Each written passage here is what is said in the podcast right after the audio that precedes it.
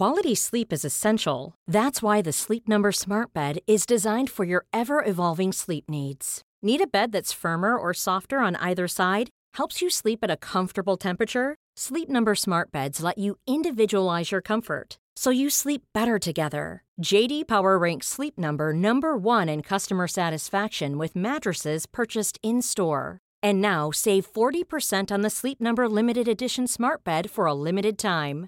For JD Power 2023 award information, visit jdpower.com/awards. Only at Sleep Number stores or sleepnumber.com.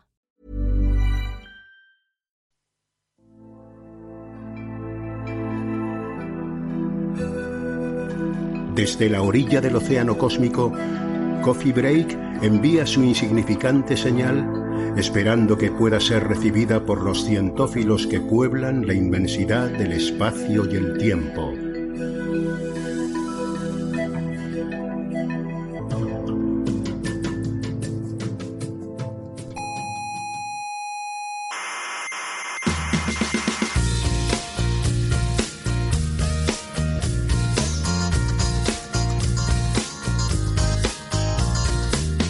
Aquí comienza Coffee Break, la tertulia semanal de la actualidad. Perdona, perdona, perdona. ¿Qué? ¿Que comienza qué? Coffee Break, ¿Y eso qué es Coffee Breaks? una tertulia semanal sobre ciencia. ¿Y de qué materia se habla? Pues de física, química, Sí. astrofísica, Sí. cosmología. ¿Biología también? Sí, también, o sea, Mm. ciencia y Ya. un poco de biología. Pero poco, ¿no? Nada, nada, casi nada, casi nada, no te preocupes. Vale, vale. Básicamente es ciencia. Vale.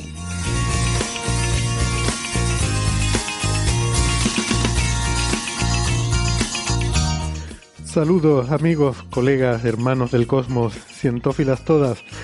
Les saluda Héctor Socas en el Museo de la Ciencia y el Cosmos de Tenerife, dándoles la bienvenida a esta tertulia especial que tenemos hoy en Coffee Break, Señal y Ruido.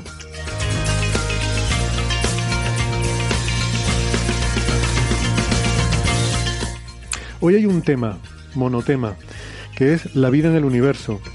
Eh, vamos a ponerles una grabación de una tertulia que tuve el gusto de moderar hace cosa de unas pocas semanas. Estaba organizada por la UCAM, que es la Universidad Católica de Murcia, y contó con la participación de expertos en astrobiología, bioquímica y exoplanetas, que ahora les presentaré.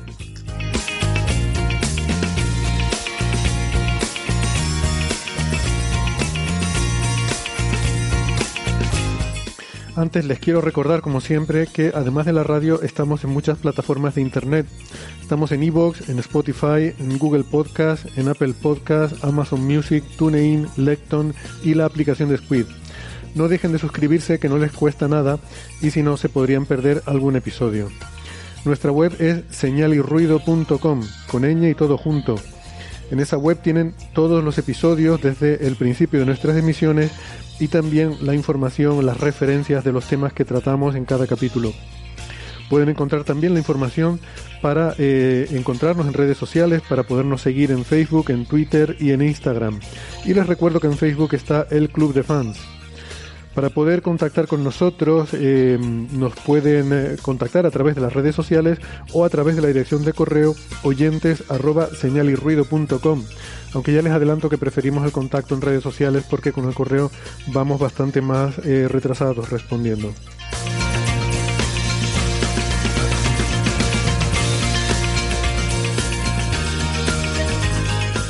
Si les gusta más la radio analógica de toda la vida, que sepan que nos pueden escuchar en Canarias en las emisoras ICODEN Daute Radio, Radio ECA, Ondas Yaiza y Radio Juventud.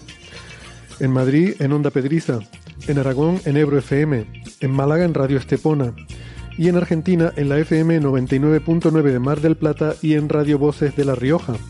En radios online nos pueden escuchar en ciencias.com, sinradio.es, Onda Bética, Radio Círculo y la emisora bilingüe la Spanish Rockshot Radio de Edimburgo, Escocia.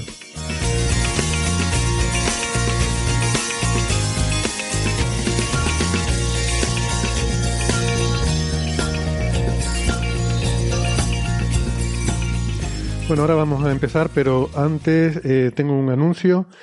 Mm, como saben, pues este, este humilde programa lleva ya emitiéndose más de seis años y además haciéndolo de forma ininterrumpida, que no, no hemos parado ni una vez, ni, ni una semana.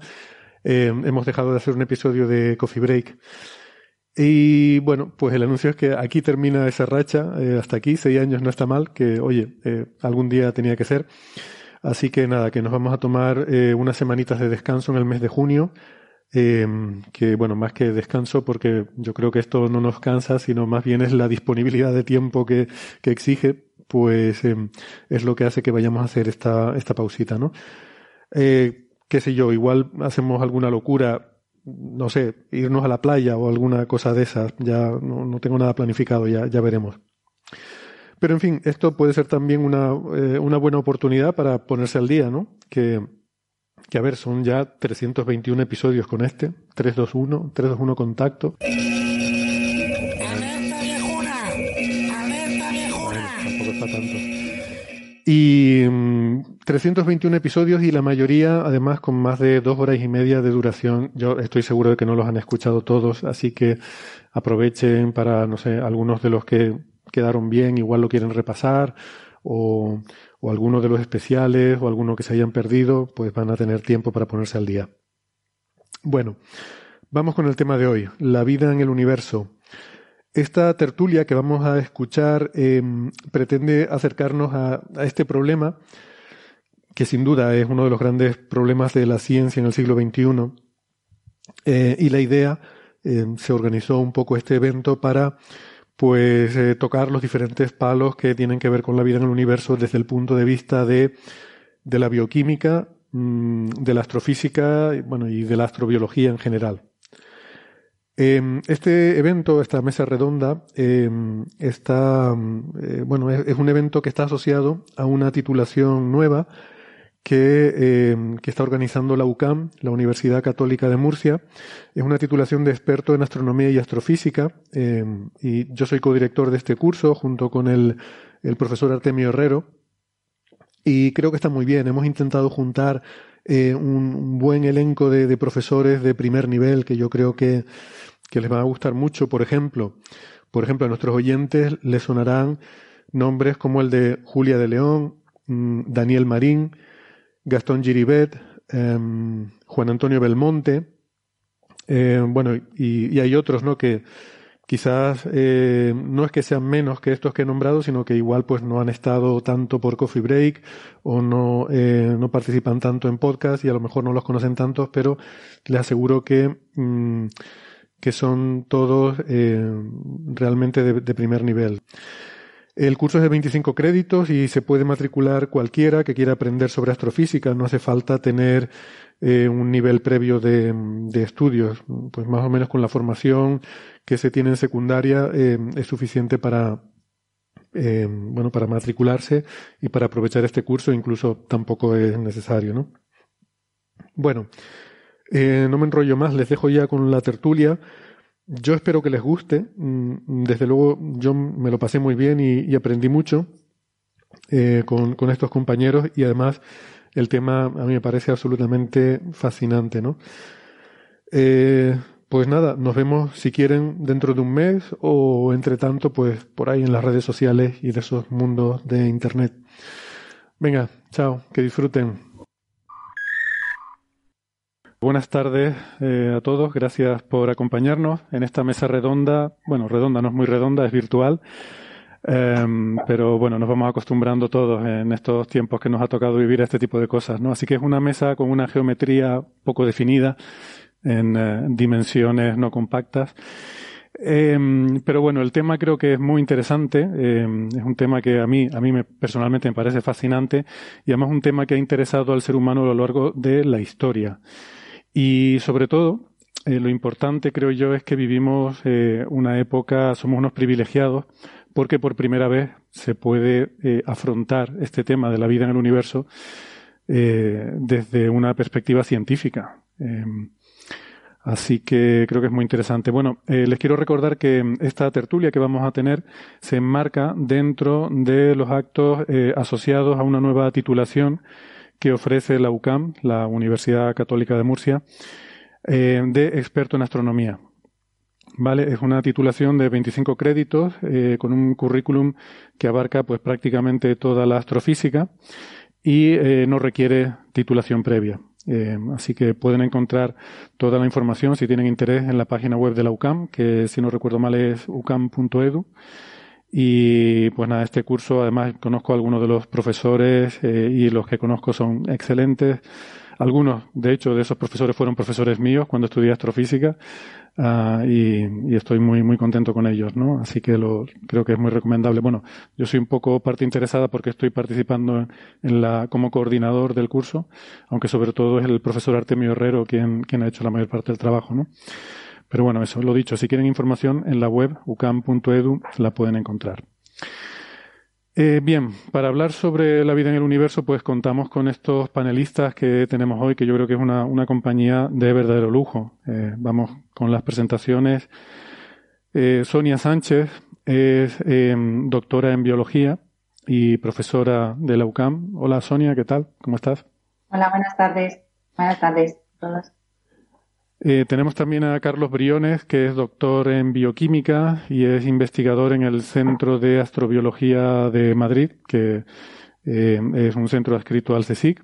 Y bueno, y es autor de libros, ¿no? El último de ellos se titula, además, lleva el sugerente título Estamos solos, eh, preguntando, entre interrogaciones. Hola Carlos, ¿qué tal? ¿Cómo estás? Hola Héctor, ¿qué tal? Encantado, encantado de saludarte. Y de estar en tan buena compañía, además. Igualmente.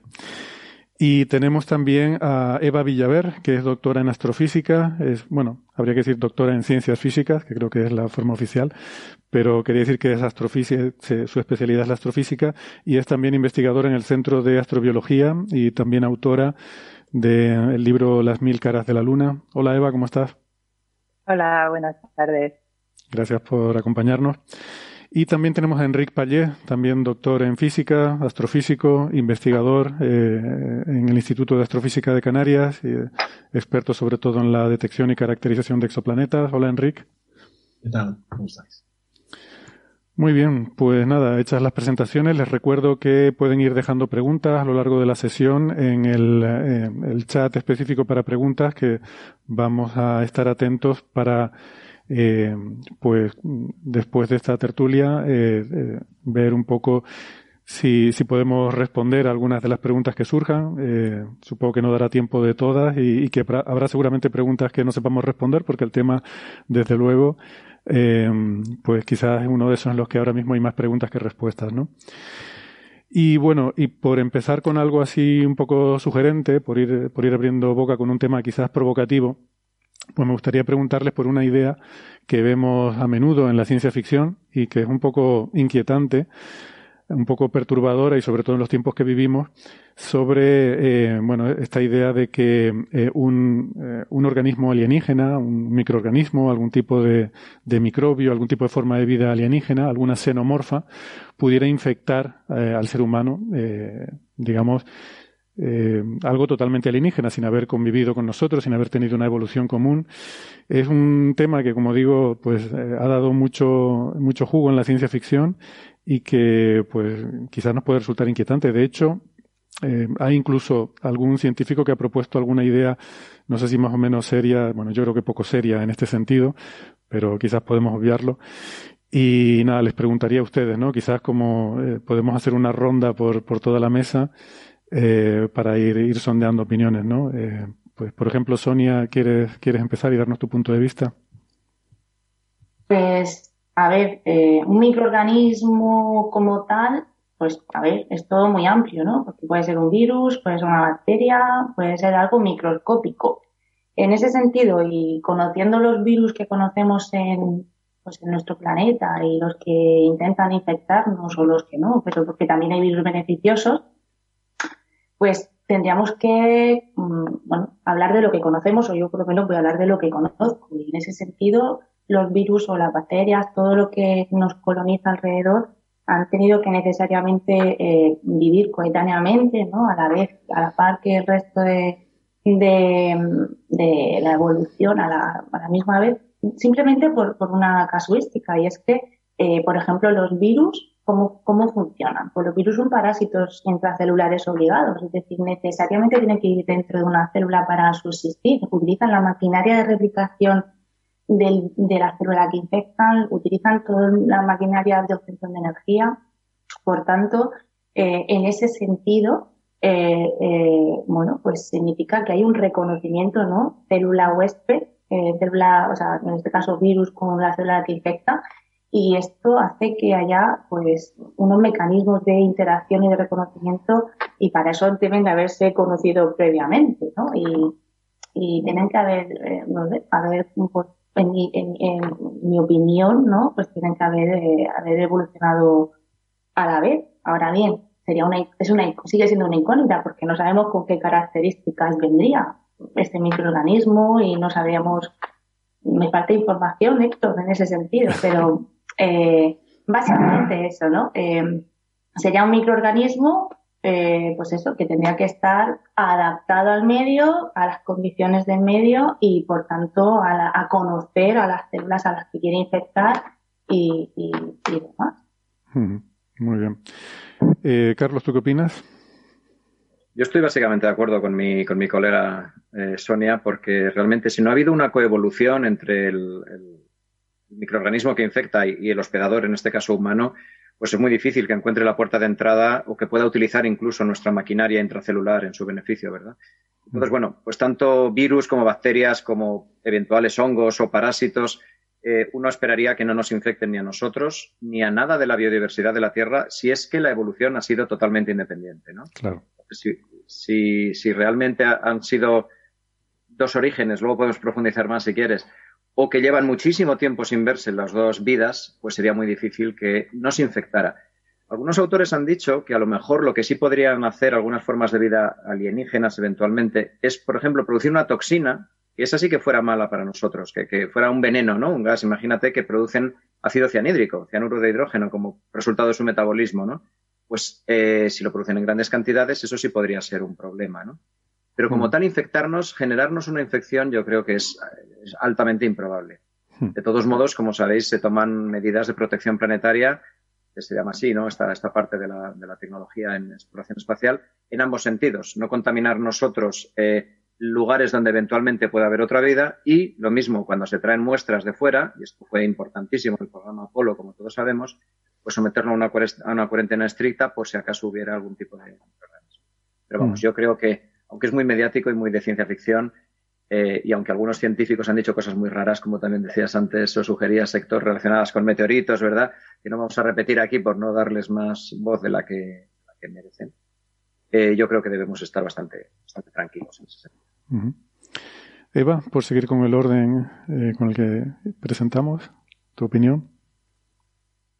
mi opinión es bastante viene asociada de formación profesional. O sea, hemos oído hablar a los biólogos que siempre hablan de, pues, yo lo que pienso es en el viaje, ¿no? O sea, en el viaje y lo que supone que un microorganismo llegue hasta nosotros. Si lo pensamos desde el punto de vista de que llegue solo, o sea, cómo viene, ¿no? Viene o viene en un meteorito o viene en algo más grande. Si viene en algo más grande, un impacto grande de otro cuerpo estelar, tenemos muchos más problemas que la infección del microorganismo. O sea, y si no que se lo digan a los dinosaurios, ¿no?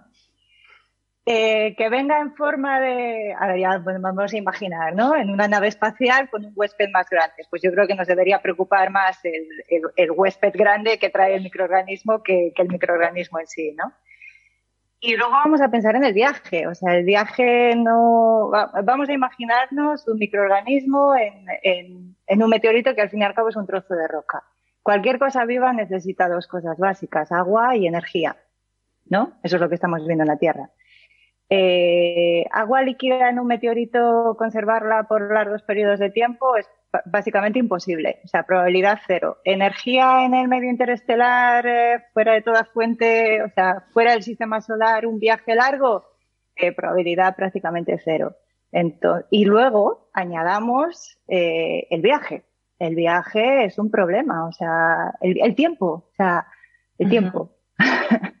¿Cuánto puede sobrevivir un microorganismo? O sea, si estamos, eh, la estrella más cercana la tenemos a, la más cercana la tenemos a mucha distancia para que pueda venir un trozo de roca de, ese lugar, ¿no? Entonces, yo creo que la única posibilidad es que haya vida en el sistema solar y luego ya eh, eso nos hace entrar en, otro debate, ¿no? Que es, que es una cuestión radicalmente diferente, porque si la vida se originado como un evento único en el sistema solar, entonces seríamos de algún modo parecidos a la vida que en nuestro sistema solar, el viaje sería más corto, tenemos una fuente de energía, pero ya entramos en otro, en otro debate, ¿no? Entraremos, entraremos. Perspectiva astrofísica es un poco más, eh, vamos a los números, ¿no? Eso es. Eh, antes de preguntarle a Enrique, mientras hablabas, eh, mm, se me ocurrió que no solo hemos visto en la ciencia ficción la idea de que un microorganismo alienígena nos infecte, sino también lo contrario. De hecho, en algunas de las historias más antiguas, como en la Guerra de los Mundos, bueno, perdón, eh, voy a hacer un spoiler si alguien no ha leído la novela, pero al final eh, la humanidad se salva porque los marcianos sucumben a eh, los microorganismos de la Tierra, ¿no? Son infectados por ellos. Entonces, bueno, eh, esa posibilidad, pues, sería, estamos hablando de las dos, las dos posibilidades, ¿no? Tanto que un microorganismo nos puede infectar a nosotros, como en el caso de la guerra de los mundos, que las bacterias eh, terrestres pudieran acabar con los marcianos, bueno, pues sería igualmente implausible, ¿no? Pero por lo menos era una historia bonita. Pensemos también en Europa frente a América y lo que hicimos hace 500 años los, los europeos. Entonces, esa idea no está tan. o sea, ha ocurrido ya, ¿no? Sí. Pasa que nosotros sí teníamos un origen evolutivo común. Sí, sí, claro. Sí, lo que quizás más que una historia de ciencia ficción tendría que ser una historia histórica, ¿no? Para, para a lo mejor plantear esas problemáticas. Enrique, yo veo a esta gente muy convencida de que esto no hay forma. Mm, a ver si tú me das alguna esperanza de poder salvar estas historias. Bueno, es que después de tres expertos en el tema, poco me queda por decir. Estoy de acuerdo. Yo creo que es muy difícil que una vida que no se ha desarrollado al mismo tiempo coevolutivamente con la vida en la Tierra pueda afectarnos y simplemente decir que si llega desde fuera del sistema solar me preocupa, como dice Eva, más el bicho que lo trae que no la posible infección. Pero como yo en mi vida y en los próximos cientos de años espero que contactemos probablemente con una forma de vida, si acaso, sería mucha casualidad que habiendo evolucionado de forma distinta, además de encontrarnos, que ya va a requerir una gran casualidad, encima fuera compatible, ¿no? Su sistema operativo con el nuestro. Así que creo que de momento esa no es una posibilidad que a mí me preocupe mucho. Me gusta eso que has dicho del sistema operativo, ¿no? O sea, esto lo podríamos visualizar a lo mejor como intentar meter un disc, bueno, iba a decir un disquete, eh, los más jóvenes sabrán lo que es eso, pero bueno, eh, intentar instalar un sistema operativo de un ordenador, en, de un PC en un Mac, por ejemplo, ¿no? O algo así. Bueno, los virus funcionan así, ¿no? Es decir, hay un sistema llave cerradura ahí mm, específico eh, por el cual ellos son capaces de infectar a, específicamente un tipo celular del cuerpo y no a otro. Y, es eso, por un reconocimiento específico de, de, su, de sus proteínas de su superficie con las proteínas de la membrana de la célula que infectan. O sea que realmente es así, un sistema importante de reconocimiento. Bueno, eh, vamos a hablar entonces de las perspectivas de, bueno, y de la búsqueda de vida en el universo y de qué, qué cosas puede haber ahí fuera. Eh, para empezar, esto quizás sería una pregunta más para los biólogos, ¿no? ¿Cuáles son los elementos básicos para la vida? Bueno, en principio por lo que sabemos, y luego ya podemos intentar especular, pero de lo que sabemos, ¿qué es lo que necesita la vida? Por ejemplo, Sonia. Pues a ver, lo que necesita la vida es lo que se generó en la Tierra hace ya pues unos cuantos miles de millones, ¿no? Unos 4.500 millones de años. Es decir, necesitamos, pues eh, fundamentalmente las condiciones que tiene el, planeta Tierra en este momento, en esta situación actual. Es decir, necesitamos unas condiciones idóneas de generar vida y, es, y la Tierra es el, es el principal sustrato de vida ahora mismo. Que se sepa, ahora mis compañeros expertos que, que nos digan de del resto de, planetas, pero tenemos agua en abundancia. Eh, eso es muy importante y ya lo ha dicho antes Eva, que es una condición esencial para, para, la, para la vida en todos los estados, además. Pero evidentemente en el estado líquido es el mejor estado por, sus capacidades de disolvente, es un excelente disolvente. El agua es un gran estabilizador de la, de la temperatura y sobre todo hablando de metabolismo, es un, es un componente fundamental para la realización de las reacciones bioquímicas y, todas nuestras células, pues bioquímicamente hablando, lo necesitan. Hmm. Luego, de oxígeno, evidentemente, tenemos una alta concentración de oxígeno. Esto es fundamental para la respiración, para la fotosíntesis, en el caso de las plantas. Y bueno, pues es muy rico en nutrientes esenciales para la formación de, de todas nuestras moléculas orgánicas. Es decir, tenemos desde carbono, hidrógeno, oxígeno, o sea, es decir, nitrógeno, fósforo, es decir, tenemos todos los elementos esenciales a la mano para sintetizar todas, todas nuestras biomoléculas, glúcidos, lípidos, proteínas, etcétera. Y bueno, otros en menor cantidad, pero es que también los necesitamos en menor cantidad, como los iones. Entonces, bueno, pues en cierta manera, eh, y luego uno sumado, pues seguro que Carlos va a decir muchísimas cosas más, ¿no? Pues la situación de, la situación específica con respecto al sol, pues eh, que hace que tengamos una atmósfera eh, pues especial, en la cual nos protegemos de los rayos gamma, de los rayos X, bueno, pues bueno, es que realmente estamos en una situación estratégica muy buena con la distancia al sol, que no es ni buena ni mala, una temperatura muy estable, muy, por su general, muy, muy acorde a la vida para la mayoría de los eh, que vivimos. Por ejemplo, hay bacterias que se saltan todas las normas, ¿no? Y viven en extremos de altas temperaturas y otros de bajas temperaturas viven tan también en volcanes o en, la Antártida. Pero bueno, eh, hablando de los restos de, de seres vivos, pues fundamentalmente tenemos esas condiciones de vida tan ideales que, han proporcionado ¿no? la perduración de, de, la especie, no solamente la humana, sino de otras muchísimos millones más de especies a lo largo del tiempo. Eh, me gustaría eh, concretar más la pregunta, y, esta la voy a abrir ya eh, a todos, de todas estas cosas que ha estado diciendo Sonia, eh, ¿cuáles son las que son realmente imprescindibles? Es decir, eh, Sonia nos ha estado hablando de todas las condiciones que los las diferentes formas de vida que hay en la Tierra aprovechan, ¿no? Pero si quisiéramos decir, bueno, ¿qué es lo mínimo que necesitamos para pensar que es algo que se pueda encontrar en otros sitios? ¿Qué creen ustedes que sería eh, por ejemplo, eh, voy a especificar más en cuanto a elementos químicos, en cuanto a condiciones. Eh, a ver, yo voy a decir lo obvio porque es lo que todo el mundo sabe, entonces le puedo decir carbono. Parece que el carbono es algo que toda la vida que conocemos necesita porque es un átomo que permite ensamblar muy bien piezas grandes. ¿Qué más cosas se les ocurre que pueden ser imprescindibles para la vida que conocemos? ¿O para otras? yo? Venga, vale, Enrique voy a, voy a limitarlo desde el punto de vista de los que buscamos planetas en los que pudiera haber las condiciones para la vida. Y la condición que imponemos es muy sencilla. Y es que simplemente en una proporción, en un área grande del planeta, ni siquiera tiene que ser en todo el planeta, ah, exista una temperatura adecuada para tener agua líquida en su superficie.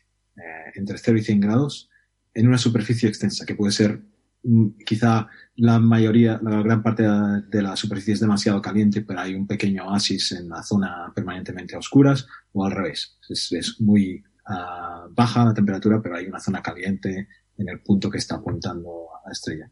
Yo creo que esa definición es, suficiente para nosotros, los, astrofísicos que ahora mismo estamos buscando planetas para definirlos como habitables. Porque luego, todos estos detalles eh, mi impresión es que ya los veremos después. Todos los planetas del universo están hechos de lo mismo, de silicatos, rocas, oxígeno, agua, los vas a encontrar en todos. Y, las masas y las densidades que medimos de planetas que tienen un tamaño parecido a la Tierra son iguales a la, Tierra. ¿no? no existe el efecto Star Trek, que lo llamo yo, que llegaban a un planeta y decían, ah, pues este está hecho de un material que no habíamos visto nunca. Todos los planetas están hechos de los mismos materiales. Alguno tendrá un poco más carbón que otro, pero siempre habrá carbón como para, formar vida en la superficie. Así que la vida que ahora mismo estamos buscando, o, las condiciones, perdón, que estamos buscando, eh, es simplemente una zona donde haya una temperatura adecuada para agua líquida. Y luego comentar que hay muchas cosas que se han, se han escrito sobre el tema, eh, como por ejemplo, y que tenga una luna y que tenga uh, un, campo magnético para proteger de, de, los, de radiación gamma, por ejemplo. Yo creo que eso, no digo ni que sí ni que no, pero creo que es un poco antropocéntrico. Por ejemplo, se habla mucho de la Luna y del efecto que tiene en estabilizar el clima, etc. Pero estoy seguro que si nuestro planeta no tuviera Luna y hubiera evolucionado la vida, diríamos, y sobre todo que no tenga Luna, porque nos podría mover el eje de la Tierra. Entonces, creo que ahora mismo estamos en un momento de mínimos y esa es la, mínima definición que usamos, los que nos interesamos en, medir masas y radios de planetas para intentar hacer sus atmósferas dentro de una década. Bueno, si hablas de la Luna, por alusiones, Eva, eh, han dicho que la Luna no es necesaria, o sea, no te puedes quedar así. Yo, yo no defiendo que la Luna sea necesaria, Lo que sí defiendo que es eh, necesario y una cosa que a menudo se nos olvida es la cuestión del tiempo. O sea, podemos tener un planeta en el que se den las condiciones eh, para que exista la posibilidad de vida, potencial, potencial vida en superficie, y podemos tener los ingredientes para que se produzca el ensamblaje de, esas moléculas más grandes que al final dan lugar a, la vida. Pero si no tenemos tiempo, o sea, si no, si no existe una superficie estable donde podemos dejar pasar el tiempo, la posibilidad de vida, al menos, o sea, sabemos que así ha ocurrido en el único caso que conocemos hasta ahora, que es el, el nuestro, ha hecho falta tiempo y ha hecho falta, no estoy hablando ya para, para el desarrollo de la vida inteligente, que, que es cuestionable también, pero eh, para el desarrollo de, microorganismos. Entonces, por, ejemplo, un planeta, un planeta donde, que esté sometido a un bombardeo continuo de material, por ejemplo, en un sistema inestable, sabemos que la probabilidad de, de, que todo lo que se cree se borre en un momento dado es bastante alta. Por ejemplo, o si estamos eh, trabajando con un planeta que está rodeando una estrella que vive muy poco tiempo, como es el caso de las estrellas más masivas, ¿no? Sabemos que la probabilidad eh, es más pequeña o si estamos hablando ya de planetas, por ejemplo, los que, los que yo estudio, que son planetas que están orbitando estrellas que han evolucionado, que han pasado, que han pasado página de algún modo, han pasado a la siguiente fase. Entonces, eh, encontrar una órbita, no ya una órbita estable, sino una órbita donde se den las condiciones de agua líquida en superficie, el tiempo suficiente para que se desarrolle vida, es más problemático, ¿no? Entonces, eh, sí que es verdad que, o sea, a veces la gente se piensa que cuando buscamos vida excluimos. Y es todo lo contrario. Cuando buscamos vida, buscamos absolutamente todo lo posible porque es a lo que tenemos acceso. O sea, buscamos sobre todo planetas cada vez más pequeños porque las técnicas observacionales cada vez nos lo permite, nos lo permiten hacer mejor pero en el momento que vamos encontrando planetas cada vez más pequeños, el siguiente paso es encontrar señales de vida en, atmósferas. Entonces, todavía no hemos llegado ahí. O sea, todavía no estamos en, el lugar que nos permitiría decir si un planeta puede o no albergar vida en superficie. Estoy hablando fuera del sistema solar, por supuesto. Entonces, eh, no excluimos nada. Eh, es más, integramos todas las posibilidades y nos planteamos todas las posibilidades alternativas en, este sentido. Pues voy a aprovechar entonces y voy a ir metiendo ya la conversación sobre el sistema solar eh, y se la paso a, Carlos Briones porque han salido un par de temas eh, que, me han resultado interesantes, ¿no? Por una parte, Enrique ha mencionado algunos de esos elementos de la Tierra rara que se pone a veces como cosas que son que son necesarias por eh, algunas personas que defienden la hipótesis de que la vida es muy improbable y que en la Tierra sirve una, una combinación de circunstancias improbables. Eh, y una de las cosas que mencionabas, Enrique, es el campo magnético, eh, como algo quizás anecdótico, pero fíjate que vemos en el sistema solar el caso de Marte, ¿no? Que, bueno, era un tema que pensaba sacar un poco más adelante, que eh, Marte hemos descubierto recientemente que sí que tuvo condiciones de habitabilidad eh, al principio, eh, hace 4.000 millones de años, 3.500 millones de años, estaba cubierto de océanos, de ríos, ahí está la Perseverance subiendo por el delta, o que va a subir por el delta de un río, ¿no? Una cosa totalmente eh, tan evocadora, ¿no? Pensar que estamos en otro planeta conduciendo por un lago, un antiguo lago, que vamos a subir por el lecho de un río a buscar microbios por allí, ¿no? Em, y eso lo perdió por la actividad solar del Sol joven, ¿no? Por no tener esa protección magnética. Entonces, la, propia existencia de agua líquida en superficie puede estar limitada por eso. Es un, tema por el que les quería preguntar.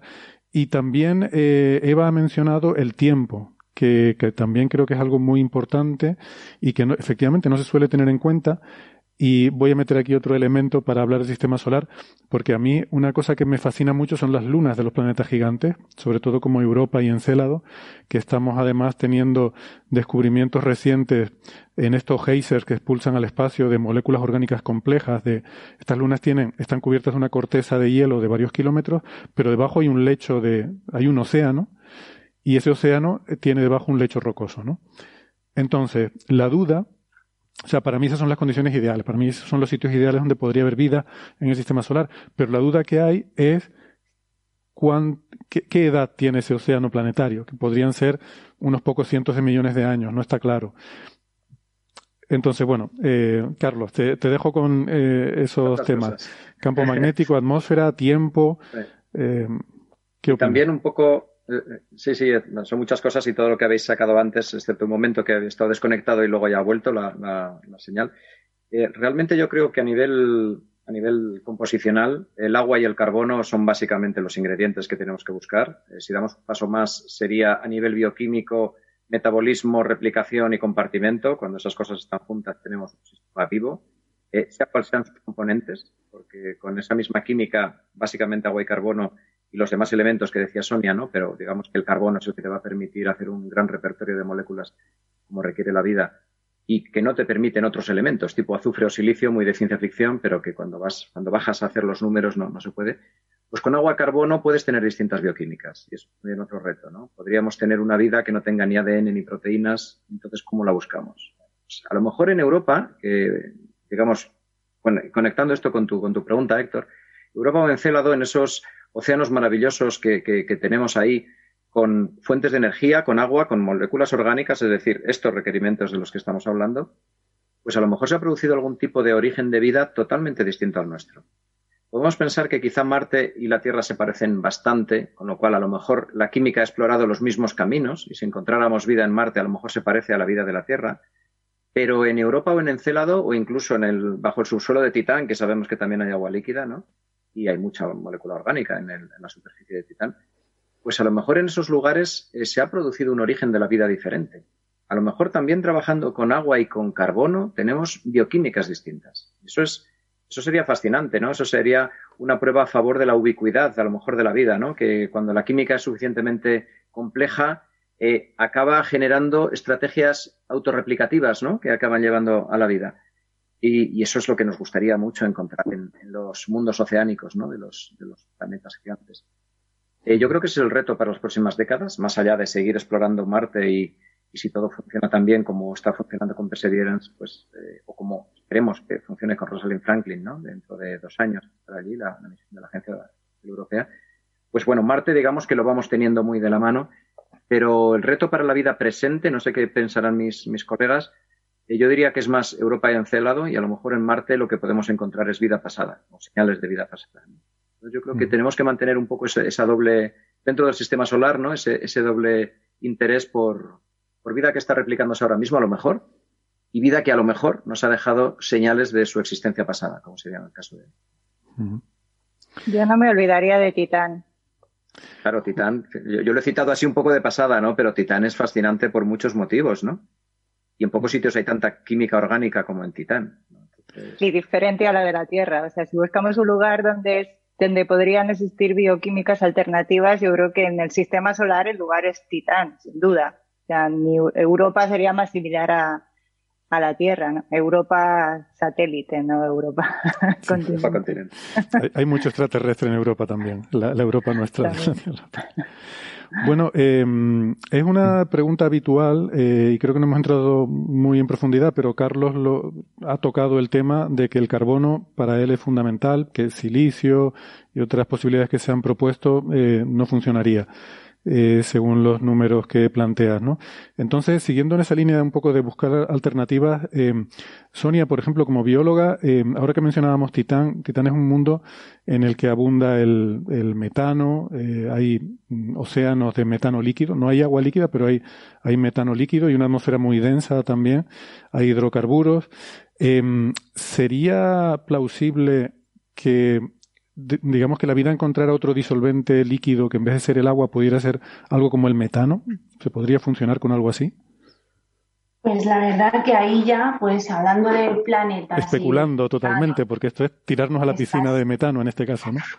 Claro, es que estás hablando de unas condiciones que, ¿y por qué no? Porque, porque el, metano tiene carbono, tiene hidrógeno y, y se podría descomponer, pues pues ¿por qué no? No lo sabemos. Es decir, ahí tenemos una, una riqueza de, como dice, dice Eva, la verdad es que todo este tema tengo que confesar que se me va de lado porque no yo soy bióloga pero bióloga de la tierra y bióloga eres, eres terrícola ¿no Sonia? eres terrícola, terrícola máxima y, y, a mí hablarme de la célula en su interior pero ya eh, escaparme de todo esto pues me, me, cuesta pero oye me voy a tirar a la piscina y, y por qué no es decir hay un, una situación que a lo mejor desconocemos y que con el paso del tiempo como dice Eva lo mismo podría surgir la vida. ¿Que lo podamos ver nosotros? Probablemente no, porque hace falta millones y millones de años. Pero mm, por lo menos lo que nos ha pasado en la Tierra. Y, y, bueno, pues la verdad es que lo dejo al aire con mis compañeros que son los más expertos en, la materia. Sobre ese punto, si me permite, sector, eh, hay una, hipótesis muy bonita que es la de los azotosomas, que quizá os, suena, que lo, propusieron distintos bioquímicos norteamericanos. Uno de ellos es Jonathan Lunin, en el que, claro, si imaginamos una vida en, en un medio eh, como metano y etano líquidos, ¿no? que es un poco la mezcla que hay en las masas líquidas de, de, titán, pues claro, esos son líquidos apolares desde el punto de vista químico, a diferencia del agua, que como bien decía Sonia, es polar y por eso es un gran disolvente y demás. Entonces, claro, nuestras membranas eh, biológicas de todos los seres vivos eh, tienen las zonas polares fuera y apolares dentro, ¿no? La famosa bicapa lipídica que todos estudiamos. En metán, en, en titán, si existen eh, seres vivos con un compartimento y tienen membranas, serían al revés, la parte apolar por fuera, claro, porque el metano es apolar. Entonces, ese tipo de, de, de, de seres o de sistemas químicos es lo que han llamado azotosomas, que tienen, se supone que se podrían formar con moléculas ricas en nitrógeno, y de ahí, ¿no? Azoto, el, azote en, francés. Y, bueno, a Jonathan Lunin yo le pregunté eh, cómo se imaginaba, o sea, en una, entrevista ¿no? para un capítulo del, libro este que comentabas, le dije, eh, me gusta mucho tu hipótesis de los azotosomas, me creo que es una, es una buena forma de compartimentar en un medio apolar, como es el metano.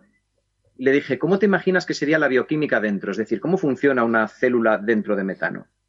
Y su respuesta me encantó, dice, Ah, no sé, porque yo soy geofísico, no soy bioquímico. eso, es, eso es lo de tirar la piedra y esconder la mano, ¿no? Ese es uno de los que no saben de, de Titán. Entonces, realmente es, es, muy difícil imaginarnos cómo puede haber una bioquímica. Toda la, la enzimología, ¿verdad, Sonia? Que estudiamos en nuestra carrera se basa en claro. polares, en agua. Feliz. Tenemos Total. ni idea cómo puede ser la bioquímica en metano. Pero a lo mejor existe. Eh, hay que, claro, somos científicos, ¿no? Tenemos que estar abiertos a las posibilidades que, y desde luego sería muy bonito poder muestrear en ese metano líquido de, de metano, de titán, y saber qué hay dentro, ¿no? Uh -huh. Pero bueno, el, eh, la misión Dragonfly, que estará allí seguramente en 2034 o 2035, va a sobrevolar, como sabéis, la zona de dunas del Ecuador y no va a llegar a las masas líquidas del hemisferio norte de, de Titán. Entonces, todavía falta más tiempo para poder analizar esa, me parece prudente, por si acaso hay una forma de vida ahí, no, que no se enfaden y, y la ataquen. Entonces hay que, hay que empezar por... Tienen muy mala leche los, tita, los titanienses. Los titanienses, que además con ese nombre tienen que ser muy grandes y muy fuertes. Bueno, eh, me ha hecho gracia el comentario de Sonia de que es bióloga de la Tierra, no de Titán. No sé si existe la titulación de biólogo de Titán, pero eh, si no habría que crearla. Claro, Quería decir que no soy ni astrobióloga ni nada parecido sí, sí. De todos modos, Sonia, no olvides que los astrobiólogos estudiamos la vida de la Tierra, ¿eh? porque de momento no tenemos otra. O sea que, bueno, la definición eh, que Eva y yo nos hemos aprendido de memoria en el CAP es que la astrobiología, ¿verdad?, es la investigación del origen, evolución y distribución, y posible distribución de la vida en el universo. Pero mientras encontramos otra, estudiamos la de la Tierra, que es la que hay. La Tierra. En sentido, Muy bien. No hay diferencia. Pues si puedo meter baza. Eh, me gustaría comentar un par de cosas que han salido antes uh, sobre, sobre el tiempo que hace falta uh, para crear vida y sobre el campo magnético, Marte y la búsqueda de vida en estos, en estos cuerpos y en estas zonas del sistema solar. Y es que, eh, en primer lugar, el tiempo uh, hace, bueno, voy a cojo para el resto de esta mesa redonda, a menos que alguien específicamente pregunte por eso, descarto el proyecto SETI y la inteligencia. Estamos hablando de vida uh, que se crean bacterias y, y, y poca cosa más. Uh, descartar que la escala de tiempo en la que, que, necesitamos para evolucionar a seres complejos es efectivamente muy larga. Pero recordar que en la Tierra, eh, desde que paró el bombardeo inicial y desde que han quedado un registro, hay registros de vida eh, en ese mismo momento. La Tierra, en, cuanto a las condiciones aparecieron, la vida parece haber ah, aparecido de forma rapidísima. Inmediata. Eso me parece muy interesante y volveremos a eso luego, sí. En Marte tendríamos la oportunidad de ver si se dieron las condiciones, ah, si también apareció, porque es muy distinto explorar un universo con una estadística de 1 sobre 1 a 2 sobre 1, que cambia completamente el panorama. Y, y, recordar también un concepto que es que los planetas también tienen una vida propia, sobre todo las atmósferas de los, exoplanetas, de los planetas del sistema solar y, y de los exoplanetas. Me preguntaste si el campo magnético era importante para Marte, y sí que lo era, pero Marte tiene solo un 10% de la, de la masa de la Tierra. Es decir, si Marte hubiera sido más grande, posiblemente, aunque estuviera a la misma distancia que está ahora Marte de, del Sol, podría haber retenido o haber retenido más fácilmente su atmósfera. Cuando vamos a planetas extrasolares, eh, lo que hacemos es medir su masa, su radio y sus propiedades. Y quizá con un planeta de, masa 0.1 la masa de la Tierra lo consideraremos no habitable porque pensaremos que tiene una muy alta probabilidad de haber perdido su atmósfera espacial en una escala de tiempo relativamente corta. ¿no? Y, por último, para meter un poco de, caña, uh, estamos hablando de vida en el sistema solar, uh, mientras que lo que tenemos que tener muy claro para la búsqueda de vida en otros planetas, uh, donde claramente eh, puede haber evolucionado hacia vida compleja más que en el sistema solar, donde no parece tener evidencias, es que solo vamos a ser capaces de detectar planetas con vida, exoplanetas, cuando la vida ha colonizado por completo la superficie y ha cambiado tanto la superficie como la atmósfera. Porque lo que vamos a ver es la, composición química de esas atmósferas y en algunos casos quizás la reflexión de algunas superficies en su, eh, del planeta. ¿no? Mientras que eso sabemos que no ha ocurrido, uh, lo podemos descartar al 100% en el sistema solar, excepto en la Tierra. Y para provocar un poquito más, para poder detectar vida en las lunas de, de, Júpiter, por ejemplo, o en la superficie de Marte, necesitaremos misiones in situ que vayan ahí, exploren y hagan experimentos con química o incluso traigan muestras a la Tierra. Y necesitaremos también a entender esas nuevas químicas y saber distinguirlas, ¿no? que no, parece tan trivial, uh, sobre todo si empezamos a buscar uh, posibles formas de vida no basadas en el carbono. De manera que, viendo las misiones previstas para la búsqueda de vida en exoplanetas uh, por la NASA y la ESA y las misiones in situ, me atrevo a decir que es, quizás es más fácil que detectemos vida en un exoplaneta que vida en el sistema solar, aunque esté ahí debajo de la superficie. Bueno, pues ahí, ahí ha arrojado el guante Enrique y yo en algún momento les preguntaré eh, para que lo recojan y, y, y, apuesten dónde se encontrará vida antes, en el sistema solar o en exoplanetas. Así que vayan, vayan pensándolo y al final les pediré su, su apuesta. Eh, y pues eso es muy, es muy interesante, ¿no?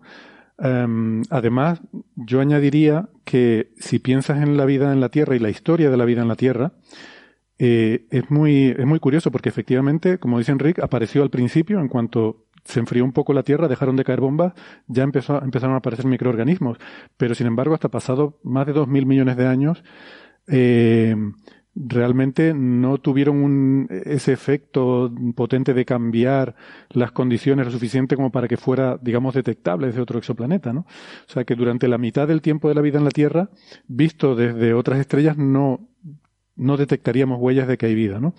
Luego vino esa gran oxidación y se cambió la composición atmosférica con eh, una abundancia de oxígeno, pero realmente los animales eh, así un poquito más complejos no aparecen hasta hace 500 millones de años o así, o sea, ustedes sabrán más que yo, pero, pero es reciente, es una aparición reciente, o sea, durante casi toda la historia de la vida en la Tierra, no sé, el 80% de la historia de la vida en la Tierra es vida primitiva, son microorganismos, ¿no? Entonces, esto quizás nos dice que mm, eh, nuestras esperanzas de encontrar algo, en principio, mm, tenemos que pensar que lo más probable es que vayamos, si tenemos suerte, lo más probable es que encontremos eso, vida simple, ¿no? ¿Estamos de acuerdo? Pregunto.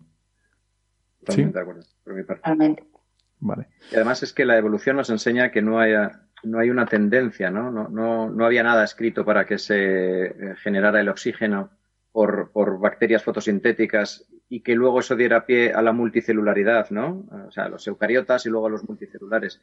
podría haber habido trayectorias evolutivas muy distintas o habernos quedado perfectamente en un planeta de microorganismos y a lo mejor eso mismo está ocurriendo en otros sitios. ¿no? Entonces, eh, dentro de los prejuicios, yo creo, antropocéntricos o terracéntricos que tenemos que desterrar es pensar que en otros planetas la evolución haya eh, seguido, si es que ha existido un origen de la vida, haya seguido itinerarios parecidos ¿no? y se hayan acabado produciendo eh, señales que son detectables atmosféricamente, como es la producción de, oxígeno, tal como decía Enrique, ¿no? una, vida suficientemente grande que te, oxida la atmósfera, o incluso eh, formas de vida complejas eh, al estilo de lo que ha aparecido en la Tierra, como bien dice el sector, en los últimos 530, 540 millones de años. O sea que a lo mejor encontramos planetas con microorganismos, que ya sería mucho peor. Hemos tocado un poco el tema de alternativas al carbono eh, como elemento, pero ¿qué tal alternativas a otros elementos básicos de la vida? Por ejemplo, ADN un tema muy recurrente, como forma de codificar información genética, eh, proteínas como, mm, como eh, en fin, herramientas de, de, la vida, eh, aminoácidos como bloques básicos. Em, ¿Podemos pensar que esos elementos serán comunes a prácticamente toda la vida en el universo o puede haber alternativas a esas cosas? Supongo que aquí los biólogos serán quizás quienes tengan más opinión al respecto. Aunque también los astrofísicos, si tienen opinión, también denla, por favor. Los astrofísicos siempre tenéis opinión. Y es maravilloso, además, porque, porque siempre nos sacáis un poco de nuestro, de nuestro nicho, ¿no? Yo, vamos, no quiero extender mucho, pero sí que, por ejemplo, eh, aminoácidos sí que se han detectado en, mensajeros del espacio, ¿no? Los que nos vienen fuera, las condritas carbonáceas tienen aminoácidos, mm. muchos. El meteorito Marchis se ha y otros, ¿no? Pero Marchison es un ejemplo de un estudio sistemático, se han encontrado muchos. Bueno, incluso en el medio interestelar, Eva, ¿no? Eh, tú que has trabajado con nebulosas, eh, en nubes moleculares se han encontrado aminoácidos, ¿no? Efectivamente, sí. ¿Podría haber vida flotando en nubes moleculares de formas muy extrañas? Eh, la, pregunta que siempre tenemos que hacernos es si seremos capaces de identificarla, ¿no? O sea, yo creo que esa es la cuestión siempre, ¿no? sea, cuando nos, cuando nos manejamos en, vamos a abrir la mente, ¿no? Vamos a, no, ser antropocéntricos. Eh, la siguiente pregunta es, ¿seremos capaces de identificar formas de vida que hayan, por ejemplo, generado procesos atmosféricos? Porque cuando nos vamos fuera del sistema solar, que como decía eh, Enrique, que no, que no nos permiten hacer una detección in situ, no, tenemos que, que basarnos en la detección que tenemos a través de la, de la luz, o sea, y de la ausencia de determinadas moléculas muy básicas, o sea, que ya no nos vamos a detectar eh, aminoácidos, sino que vamos a detectar una combinación de metano, agua, probablemente ozono y, ya está, y, y, monóxido de carbono. Y a partir de eso tenemos que ser capaces de descifrar si, si esa composición química en una atmósfera eh, se puede dar de manera natural por, básicamente los procesos geológicos en, la superficie del planeta o hay un mecanismo que la haga salir fuera del equilibrio.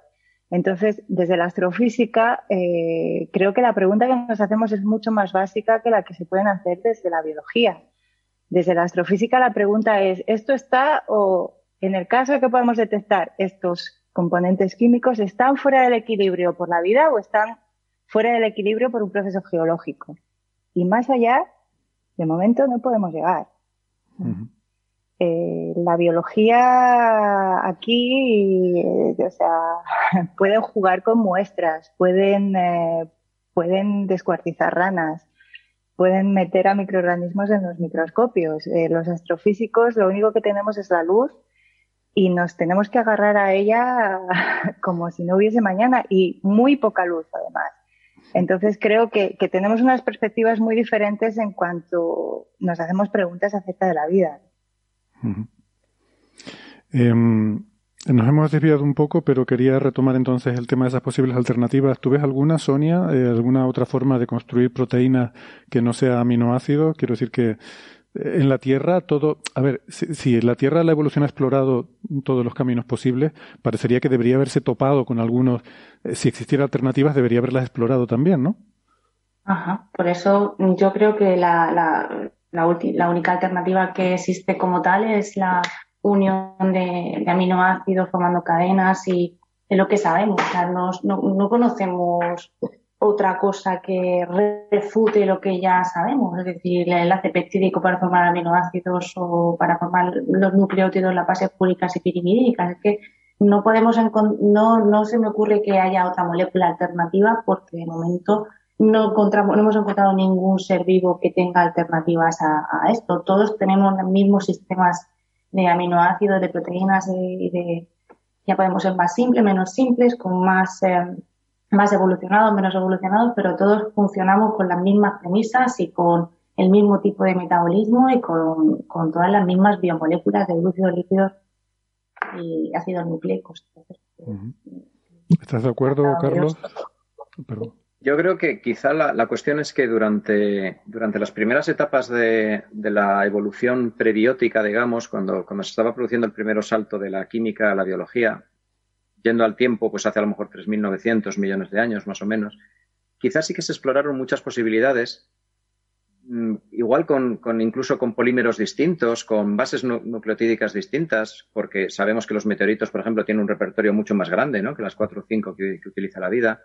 Eh, pero una vez que esa evolución llevó a Luca, al antecesor común de toda la biodiversidad, de la que, de la que hemos heredado luego bacterias, arqueas y eucariotas, pues toda la biodiversidad, cuando ya llegó a Luca estaba fijado lo has dicho, eh, Lo has dicho muy de pasada y eso convendría quizás explicarlo, ¿no? Eh, los biólogos llaman Luca a un organismo primigenio del cual deriva toda la vida actual en el planeta, ¿no? Que Luca es el acrónimo de último ancestro común universal, ¿verdad? Eso es, eso es. Y que ya lo había sugerido Charles Darwin, ¿no? Al final del origen de las especies sugiere que todas las formas de vida puedan haber provenido de una sola o de unas pocas, dice, ¿no? Y luego 130 años más tarde, gracias a los avances de la genética, se determina que, probablemente el Luca sí que existió, ¿no? Un Luca como especie única o un conglomerado de especies que compartían genes, pero que ese es el acervo original de información a partir del cual luego ya se separan bacterias y arqueas por un lado y luego por procesos de simbiosis se forman las cariotas. Evolución en un minuto, ¿no? Eh, una vez que llega Luca, eh, eh, digamos que nos parece que la vida había escogido la forma más robusta de funcionar. Ya tenía ADN que se transcribe a ARN y el ARN se traduce a proteínas. Eso es muy sólido, un metabolismo más sencillo que las bacterias actuales, pero ya bastante potente. Entonces, a partir de ahí, seguramente desaparece cualquier otro eh, origen alternativo de vida que se hubiera formado, porque no es tan potente, no es tan replicativo como este, tiene menos fitness, menos e-, eficiencia biológica y a lo mejor si había otros orígenes, sirvieron únicamente como fuente de materia orgánica, es decir, la vida derivada de Luca se los comió, simplificando mucho. Pero quizá en esas fases tempranas, anteriores a Luca, a, ese origen potente, sí que hubo mucho juego. Eh, pensemos que nuestro planeta era, claro, de dimensiones planetarias. Había muchos microambientes distintos donde yo pienso que era como un gran eh, laboratorio de química orgánica en el que se estaban haciendo muchos experimentos en paralelo a distintas temperaturas tanto en superficies húmedas de agua como en medio acuoso eh, masivo, distintas salinidades. Bueno, pues había muchos escenarios físico-químicos para que a lo mejor eh, los avances hacia la vida fueran distintos, ¿no? Pero cuando aparece esta forma ya barre las demás. Entonces, ¿qué puede haber en otros lugares? Pues a lo mejor esas otras eh, posibles orígenes alternativos sí que han triunfado allí y no aquí. Porque a lo mejor en condiciones diferentes la forma óptima sería otra.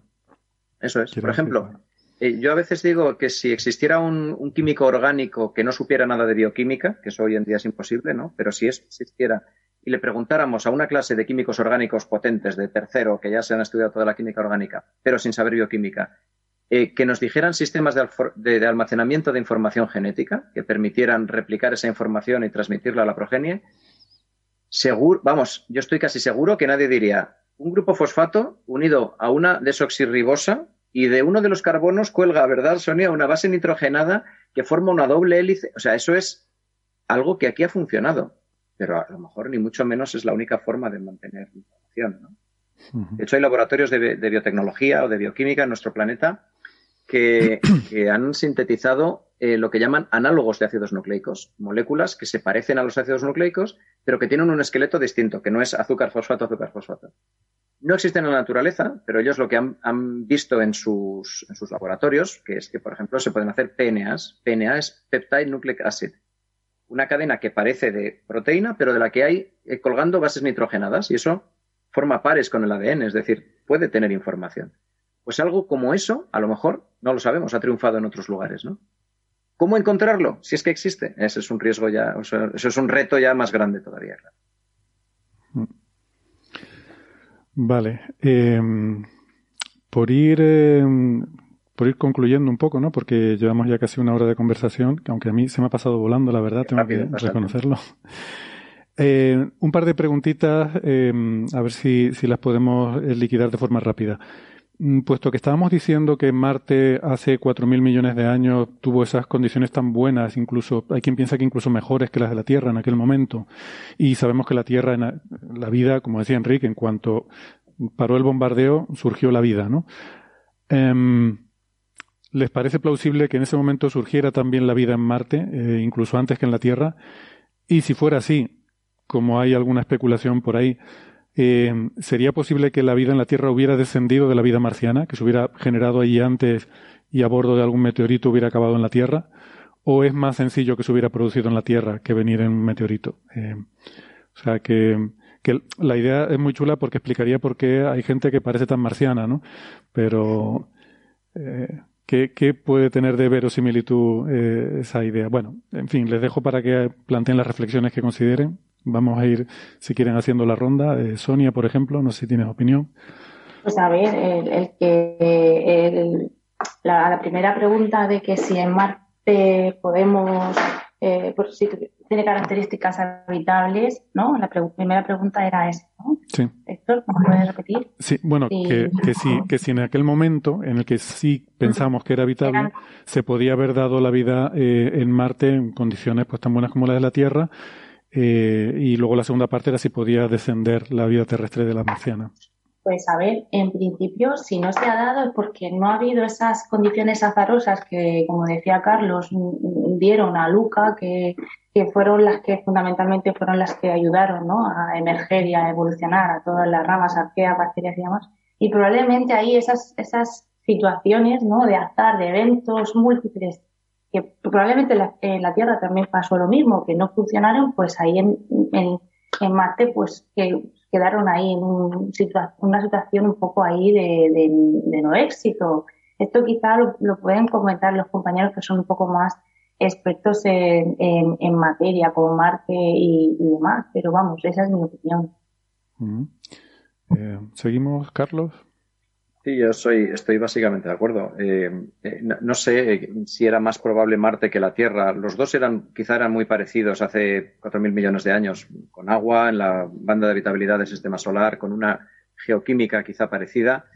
Entonces, bueno, eh, claro, invocar a un origen de la vida en Marte que luego viene aquí a bordo de un meteorito, claro, los problemas que comentaba Eva del transporte ¿no? y del tiempo y de la la desecación, la irradiación durante el viaje, pues no es quizá el mejor escenario, ¿no? O sea, nada impediría que, pues de hecho tenemos meteoritos en la Tierra que sabemos que son de origen marciano, ¿no? Y el famoso ALH 84001 pues fue polémico por muchos motivos. Entonces, sí que han llegado trocitos de Marte aquí a la Tierra. Pero a lo mejor si utilizamos la navaja de Occam, ¿no? Y, intentamos ver la hipótesis que requiere menos a priori, menos, menos eh, digamos, eh, asunciones previas, pues es más probable un origen de la vida en la Tierra que un origen de la vida en Marte y que luego venga hasta la Tierra, ¿no? Yo en eso discrepo, por ejemplo, de mi querido eh, Ricardo Amils, ¿no? Colega y que fue mi director de tesis, ¿no? Experto en, extremófilos. Y él siempre es muy partidario, como le gusta, nos gusta mucho Río Tinto, ¿no? Que, que Marte se parece a Río Tinto, pues que la vida empezó en Marte y vino hasta aquí, ¿no? Yo creo que es más fácil que la vida empiece aquí directamente y aquí siga, ¿no? Tampoco tuvo mucho más tiempo en Marte que aquí. Cuando tú antes, Héctor, y, Eva también lo ha tocado, y creo que Enrique, el factor tiempo es importante. Y si pensamos que a lo mejor solo tuvo la Tierra 200 millones de años o 300 para originar la vida, pero es que no tuvo más Marte tampoco, porque, porque somos compañeros del, del, mismo disco de planetas, ¿no? Sí. y el bombardeo fue en todo el sistema solar. Eh, lo sabemos porque también los cráteres de la Luna confirman eso. O sea, que debió estar en las mismas condiciones Marte que la Tierra. Claro, entonces, bueno, yo creo que no es. No, no, no resuelve ningún problema importante imaginarnos un origen de la vida en Marte que luego viniera aquí. Vale. Eh, más brevemente, Eva, Enrique.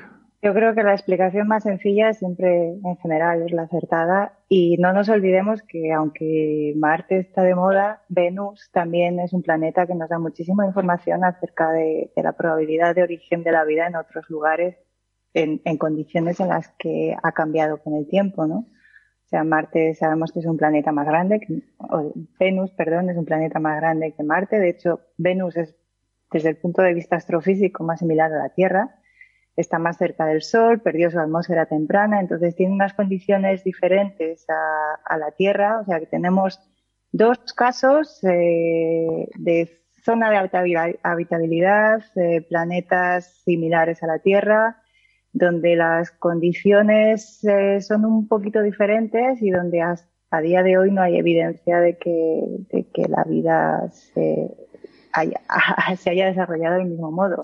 Otra que, que sabemos es que la vida, o sea, como hemos repetido muchas veces, en el momento que tuvo la oportunidad en la Tierra se desarrolló. ¿Por qué no ocurrió lo mismo en Venus o Marte? O sea, se desarrolló y luego se perdió, entonces debería haber dejado huella como ha dejado en, nuestro planeta por absolutamente todos los lados, ¿no? Entonces son, son cosas que, que todavía estamos aprendiendo, yo creo. Y gracias por mencionar Venus, porque la verdad es que lo habíamos ignorado, pero Venus está empezando a ser muy fascinante también, porque hemos descubierto que ese infierno que es Venus ahora es una cosa relativamente reciente, de hace mil millones de años para acá. Pero en un pasado anterior, Venus probablemente tuvo también condiciones de habitabilidad y agua líquida en la superficie. O sea que, que ahora empieza a ser interesante también como, y, y qué fue lo que pasó para que cambiara de forma tan brutal ese planeta y se convirtiera en ese infierno. Claro, otra cosa es que ahora buscar en ese entorno tan eh, esa, superficie tan joven, con actividad volcánica, con, con lluvia de ácido sulfúrico y demás, buscar ahí evidencia va a ser complicado. Pero bueno, y tenemos el lío este que hay montado con el fosfano, que no hemos entrado en eso, pero vamos a, dejar ese tema de momento. Pero efectivamente Venus es, es, un, es interesante también de por sí. Enrique. Bueno, pues ah, si la vida se hubiera originado en Marte sería, creo yo, una oportunidad única para reconciliar ciencia y religión, ¿no? Porque todos sabemos que los hombres son de Marte, habría venido en el, en el meteorito Adán y luego con la fosfina de Venus, pues habríamos creado la vida en la Tierra. bromas aparte, creo que es más difícil ese escenario de crear vida y moverla que el de crearla en dos sitios a la vez. Pero lo que sí creo, la razón principal por la que creo que tenemos que seguir yendo a Marte e investigando, igual que el resto de cuerpos del sistema solar, es por la estadística. O sea, si tenemos un planeta donde se dan las condiciones para la vida y ha ocurrido, ah, que es la Tierra, no tenemos suficiente contraargumentos hasta ahora para aquellos que dicen, bueno, pues que esto se da en un planeta entre 10.000 billones. Sin embargo, si tenemos otro ejemplo en el sistema solar, aunque esa vida no haya perdurado, sabemos que las posibilidades de encontrar vida allá afuera pues son, son muy altas, ¿no? En el caso de no encontrar vida en Marte, esa estadística creo que necesariamente tenemos que ir afuera a, los exoplanetas porque nos da millones de planetas donde buscar y ver cuál es la frecuencia de formación de vida y, contestar a la pregunta de si cuando se dan las condiciones aparece o aparece raramente o, realmente somos una excepción. Yo creo que esa es la gran pregunta que tenemos ahora mismo, ¿no? ¿Cuánto de abundante es la vida?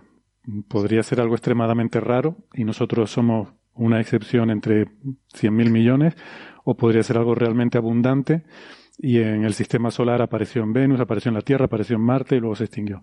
Esa es la gran pregunta y como es algo que, de lo que no se tiene ni idea y probablemente no se sabrá en mucho tiempo, pues a lo mejor eh, podríamos acabar eh, mojándonos un poco en ese sentido y dando las opiniones de cada uno, de nuevo tirándonos un poco a la piscina. Me gustaría saber lo que piensan cada uno de ustedes, ¿no? Si son optimistas con respecto a que la vida sea algo abundante, porque eso querrá decir que la podremos encontrar relativamente fácilmente, o si es algo muy raro y que lo que ha pasado aquí ha sido una serie de circunstancias muy excepcionales. Y ya rápidamente mm, terminamos con eso y con la apuesta sobre si se encontrará antes en el sistema solar o en exoplanetas. Vamos a hacer la ronda. Sonia, ¿tú qué opinas? ¿Vida abundante o no? Bueno, yo creo que visto lo visto y lo que tienen ahora mismo mis compañeros que son expertos en astrobiología, visto es que no es fácil la vida afuera. Es decir, y si ha sido, luego mm, se ha acabado. La única posibilidad de vida ha sido aquí y llevamos perdurando mucho tiempo, o no, porque cuánto es tiempo, no sabemos. La escala del tiempo aquí es muy grande. De manera que, pues, para, para formar la vida es un proceso complicado, viendo como nosotros lo vemos, ¿no? Como Carlos, por ejemplo, ha comentado, a partir de dentro de lo que es la Tierra, a partir de las moléculas propias de, la Tierra, y que ha sido un proceso azaroso con enormes múltiples eventos que no han funcionado y que luego finalmente uno funcionó y ahí partió todo que fue Luca. Entonces, pues, eh, a mi parecer, y no quiero ser pesimista, mm, abundancia, abundancia de vida, mm, mm, yo, mis compañeros seguro que tienen más esperanza porque se encargan de, estudiar todos los días esto y lo, lo, interesante, ¿no? Encontrar vida en otros planetas o exoplanetas, pero en mi caso lo veo muy complicado porque es un sistema enormemente complejo con un sistema de metabolismo, un sistema de replicación, un sistema de membrana o compartimento y eso es complicado de, llevar a cabo y de mucho tiempo y de eventos que fallan, fallan, fallan hasta que uno funciona, funciona, funciona y por ahí seguimos hasta que generamos más vida. Vale, o sea que eres más pesimista. Y en cuanto a la apuesta sobre ¿se encontrará en el sistema solar o en exoplanetas? Uy, es que ese tema ya a mí me viene... Eh, Nadie sabe, o sea enormemente, enormemente grande, o sea, es un tema totalmente ajeno a mí, lo siento. Vale. Pues siguiente, eh, Carlos. Respecto a si es abundante o no. Optimista. Más optimista, ¿no? Porque, oye, para que no se Pero lo veremos, lo veremos, Carlos. ya, claro, efectivamente. Es, muy difícil. En la escala del tiempo que. Yo creo que debe haber muchos planetas tipo Tierra y si en el universo observable, evidentemente, muchos billones seguramente. Eh, en, además, eh, satélites tipo Europa o Encelado, muchos más a lo mejor.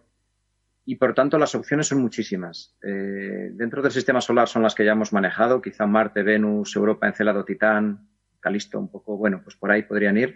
Y fuera, pues todas las que queramos, todas las que nuestros colegas astrofísicos vayan, vayan poniendo sobre la mesa, ¿no? Como planetas potencialmente habitables.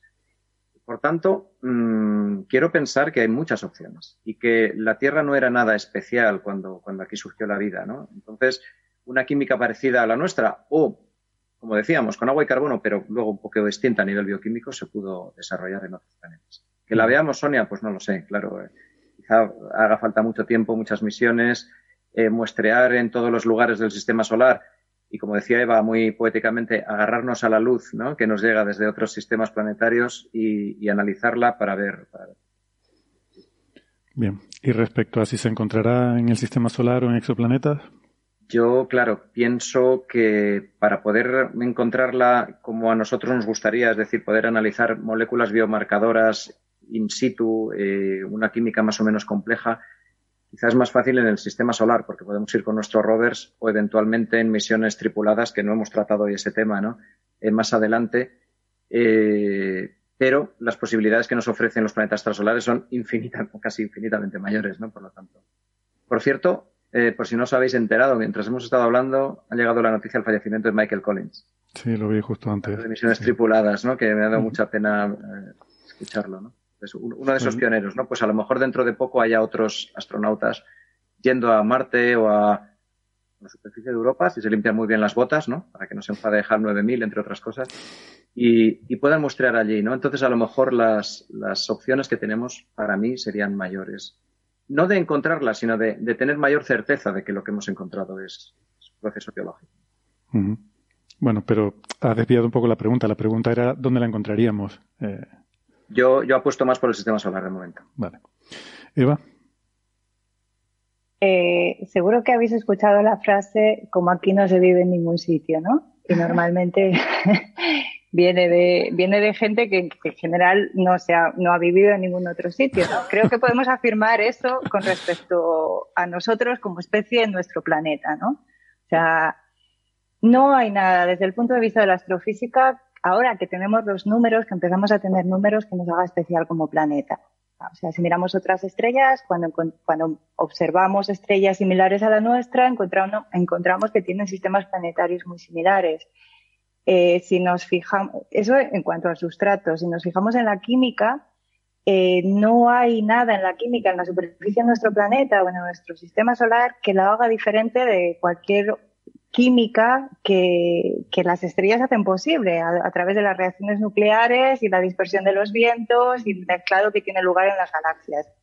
Desde ese punto de vista, eh, somos un planeta normalito orbitando una estrella normal, o sea, no hay nada que nos haga Entonces, con esa perspectiva, creo que la vida es abundante en el universo. Otra cosa es eh, cuando empezamos a, refinar un poquito vida inteligente o no vida inteligente, tal, tenemos una tendencia a ponernos en la cúspide de la pirámide de la evolución como si somos la el único mecanismo posible. O sea, también habría que preguntarse si la inteligencia es algo desde el punto de vista evolutivo necesario o si simplemente es contingente. O sea, si y también la inteligencia eh, lleva poco tiempo en la superficie de nuestro planeta probablemente sea la inteligencia misma la que acabe con él. Entonces eso es algo que tenemos que tener en cuenta, ¿no? O sea, los microorganismos probablemente, ¿no? Sí. Pero digo que estábamos, teniendo la, conversación sobre la vida porque ya si nos metemos en la inteligencia ya es otro debate completamente que daría para mucho más, ¿no? Por eso. Mm. Por eso. Y, y ya para acabar, si la encontraremos en el sistema solar o fuera del sistema solar, yo creo que el indicio de vida lo vamos a encontrar antes eh, fuera del sistema solar. Me lanzo ahí. Muy bien.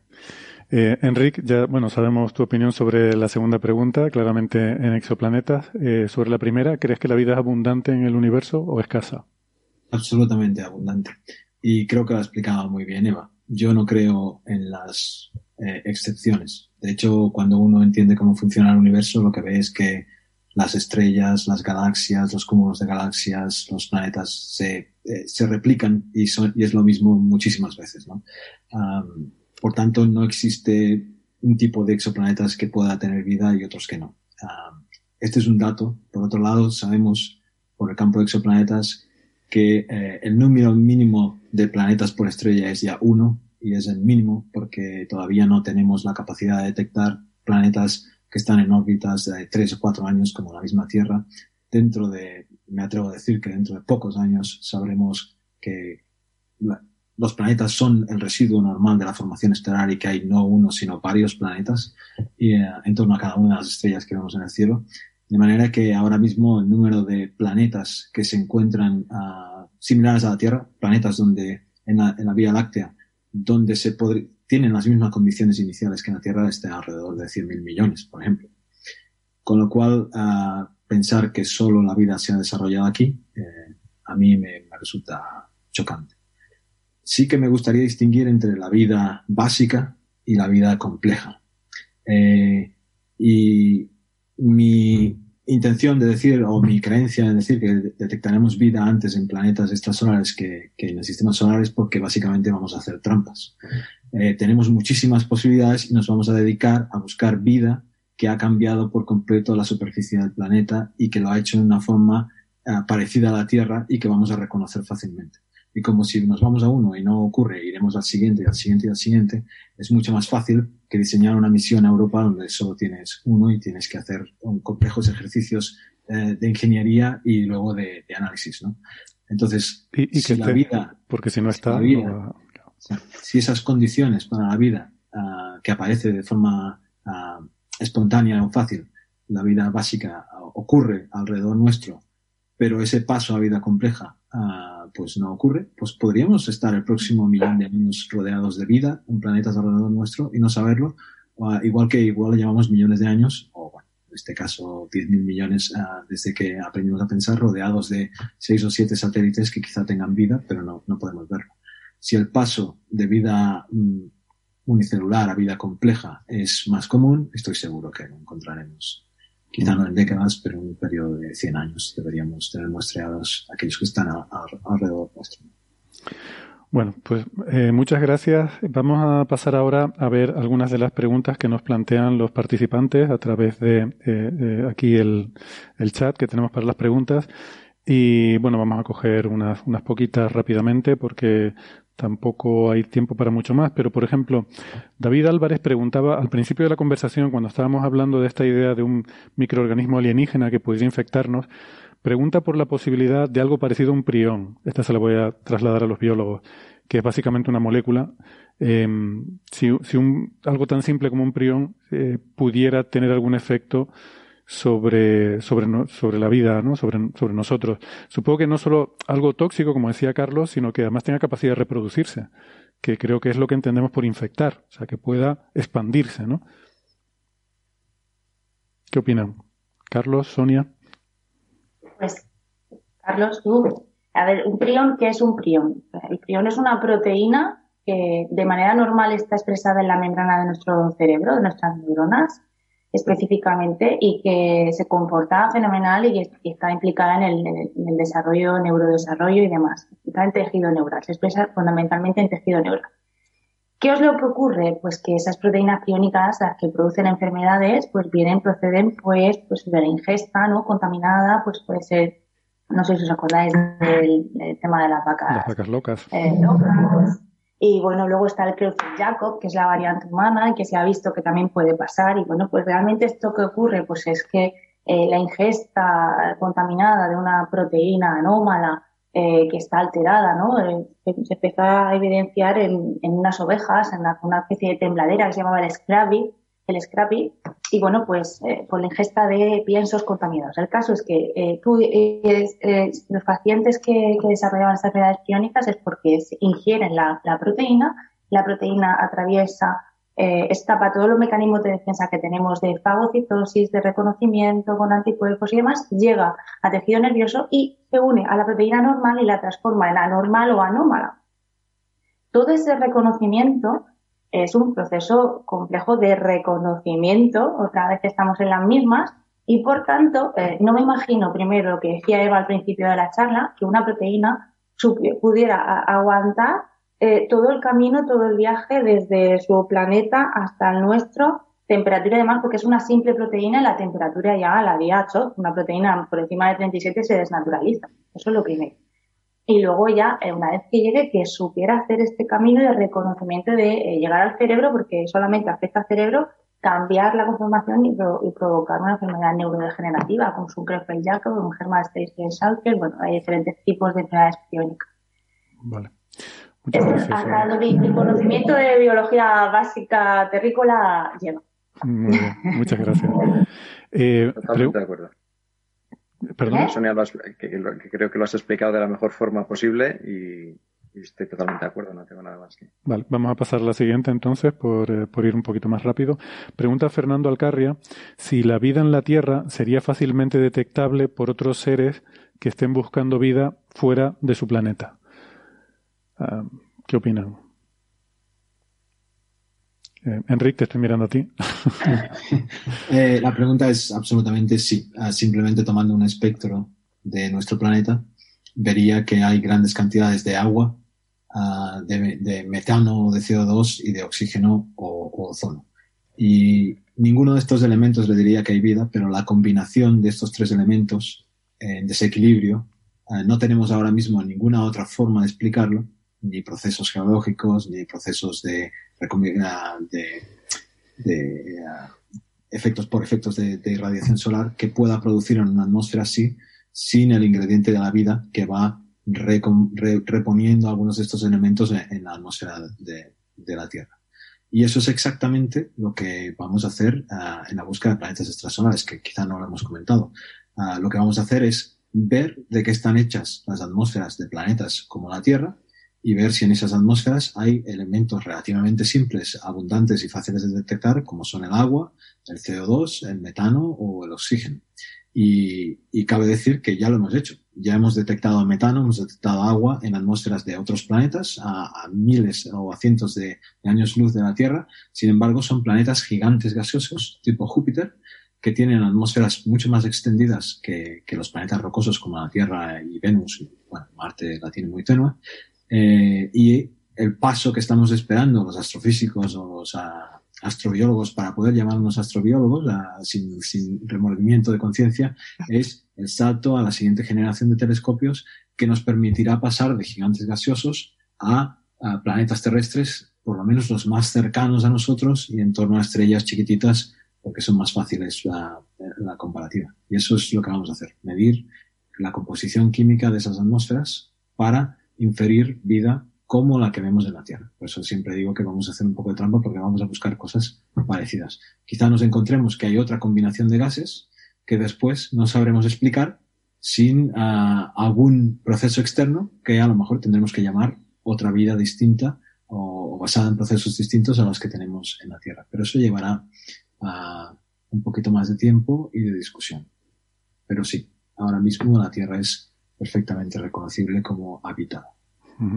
Y yo quería pasarle la pregunta a Héctor y que nos hable de tecnosignaturas, tecnohuellas. eh, pues bueno, eso, eso daría para otro debate, eso ya sería entrar a hablar de inteligencia, ¿eh? que dijimos que era ese, a lo mejor tema para otra masterclass de esta.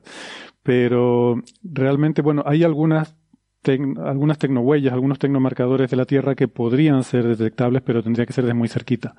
Eh, uno de ellos sería la emisión de señales de radio, aunque esto, sobre esto hay bastante controversia. Pero bueno, hemos enviado algunos mensajes que sí serían eh, recibibles si hubiera alguien en, eh, en, los sitios de destino de estos mensajes de radio que se han enviado dentro de muchísimo tiempo. Y, y poco más, cosas como la contaminación, eh, podría ser detectable la presencia del NO2, el dióxido de nitrógeno, en planetas cercanos a del orden de 10 parsecs, con grandes telescopios o con, algo como el James Webb. Eh, cientos de horas de observación con el James Webb podrían eh, permitir detectar las concentraciones de dióxido de nitrógeno que hay en nuestra atmósfera y eso sería un tecnomarcador muy claro porque se produce con la combustión y no dura más de unos siglos en la atmósfera, ¿no? Pero bueno, eso es otro, otro tema. Te la tenía que lanzar, ¿eh? Gracias, Eva. Eh, sigo sacando preguntas, siéntanse libres de, de intervenir quien, quien, quiera comentar algo. Eh, pregunta Antonio Blanco, eh, dice, un indicador de vida puede ser el metano, que es lo que decía Enrique ahora. En los exoplanetas, ¿cómo se puede distinguir el metano producido por el vulcanismo del posible metano mm, celular, biológico? Eh, metano producido por vulcanismo. Sí, supongo que sería. Bueno, yo creo que Enrique lo has comentado, ¿no? Que lo que buscas es la combinación de tres gases, no el metano de por sí. De hecho, metano hay planetas en los que lo hemos visto y, y es muy abundante en los gigantes gaseosos.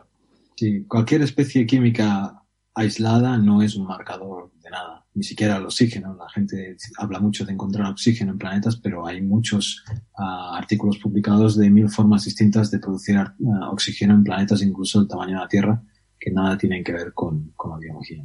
Entonces, una molécula en sí no es un marco, ni es un biomarcador. Y de hecho, con el metano, incluso en, en, Marte hay problemas, ¿no? Porque sabemos que ha habido al menos dos episodios de, de, unos pequeños picos de metano detectados tanto en superficie por Curiosity, ¿no? Como por los orbitadores. Y de momento no se sabe si es de origen biológico, es decir, arqueas metanógenas que estarían produciendo metano, o de origen geológico. Por lo tanto, bueno, pues habría que hacer análisis de, de isótopos del carbono, probablemente, ver desbalances isotópicos y bueno, es, es complejo en, también aquí en, en, las inmediaciones de la Tierra. También aquí cerca, ¿no? De todas formas, y, y Carlos. Además, perdón, sí. sí, sí puedo. Durante toda la época uh, antes de la oxigenación de la atmósfera, oxidación de la atmósfera, perdón, hubo metano que fue de producción biológica en la Tierra. Eh, estaba ahí y era un biomarcador pero no podríamos reconocerlo sin estar ahí. O sea, aunque claro. detectáramos una atmósfera igual a la Tierra en ese momento, aunque hubiera metano, no, lo, no podríamos asignarlo unívocamente a la presencia de él. Eh, Carlos, eh, por lo que yo he entendido sobre el problema del metano en Marte, la explicación geológica sería que se estuviera liberando de hielos, de clatratos, en la zona, bueno, en este caso el cráter Gale, ¿no? Eh, por, al sublimarse los hielos con la, con la eh, bueno, con la radiación solar o, o, lo que sea, y eso liberaría burbujitas de aire que mm, antiguo que contuviera ese metano. Pero claro, eso nos retrotrae la pregunta, o sea, eso no es decir, vamos, por lo que yo he entendido, no es decir que es de origen geológico, sino que es de origen anterior. Pero eso ese es. origen anterior, ¿de qué, de dónde podría pues, venir, no? Esos los clatratos eh, eh, hacen como de, de, nevera, ¿no? De, nunca mejor dicho, ¿no? Una, una, cajita que contiene el metano y que lo puede liberar, como bien dices, por eventos atmosféricos, climatológicos, etcétera. Pero ¿de dónde viene ese metano, no? Hay que irse más atrás. La pregunta es, eh, ¿de dónde provenía el metano que acabó quedando encerrado en los clatratos? Y ahí, pues, son hipótesis biológicas o hipótesis geológicas. Eso es, vale. más probable de momento, a falta de otras pruebas adicionales que sean de origen geológico, ¿no? Pero hemos de estar abiertos. Mm. Chesco Rubia pregunta, eh, me pareció entender en vuestras intervenciones que de encontrar vida esta sería probablemente una forma muy primigenia. Y yo me pregunto que si nuestro Sol no es de las primeras estrellas creadas en el universo, eh, ¿qué nos hace pensar que en otros sistemas solares más antiguos que el nuestro no hayan tenido más tiempo para desarrollarla y por ello incluso estar mucho más desarrolladas que la de la Tierra. Eh, ¿Alguien quiere coger la pregunta? Pero bueno, tenemos que tener en cuenta que el Sol, por ejemplo, una estrella como el Sol no vive para siempre. Las estrellas que tienen vidas más largas son estrellas más pequeñas, pero tienen otros problemas. Entonces, si nos fijamos en el Sol únicamente, eh, hemos tenido condiciones estables en la superficie de nuestro planeta, unos estables, vamos a decir una distancia correcta, 4.500 millones de años, y nos quedan unos mil millones de, años para que, para que el Sol evolucione y, y, las condiciones en superficie cambien. Si la vida, la vida o la atmósfera depende radicalmente de, ese cambio, eh, no lo tenemos claro todavía. Hay, hay muchos biólogos y astrobiólogos que dicen que no, o sea, que, que ese cambio en el Sol va a provocar cambios atmosféricos que vayan a acabar con la vida en nuestro planeta, probablemente. Entonces, eso de que hay lugares donde ha habido más tiempo, sí, pero tienen que ser estrellas más pequeñas. Eh, también tenemos que tener en cuenta eh, el problema de la distancia. A la hora de detectar eh, condiciones atmosféricas en, o sea, la química atmosférica en un planeta, tenemos que irnos a lugares cercanos. Y esos lugares cercanos son estrellas, pues las más abundantes son las estrellas un poquito más pequeñas que nuestro Sol. Entonces ahí sí que ha habido más tiempo. Eh, como siempre, hay que distinguir cuando hablamos de vida y cuando hablamos de, vida compleja. Eh, la vida compleja necesita tiempo, creemos. Eh, la vida en sí no tanto parece, ¿no? Entonces. Bueno, eh, pregunta María José Palomeque que si este seminario se podrá ver en alguna plataforma posteriormente. Voy a pedir aquí el comodín de los organizadores. No sé si esto se pondrá en YouTube o en algún otro sitio. Le invito a mirarlo en la página de, de la UCAM, en ucam.edu, bajo la sección de masterclasses, que es donde estaba el anuncio. Eh, ah, me, me comentan que se enviará por mail, me Eh, también esto, el audio lo vamos a emitir en el podcast Coffee Break, Señal y Ruido en algún momento. Eh, así que también ahí quedará grabado. Y bueno, por terminar, eh, ya pues quizás no da tiempo de meternos eh, en este jardín, pero lo dejo como reflexión que sería interesante, lo digo porque acabo de ver una pregunta parecida y, se me ha ocurrido, ¿no?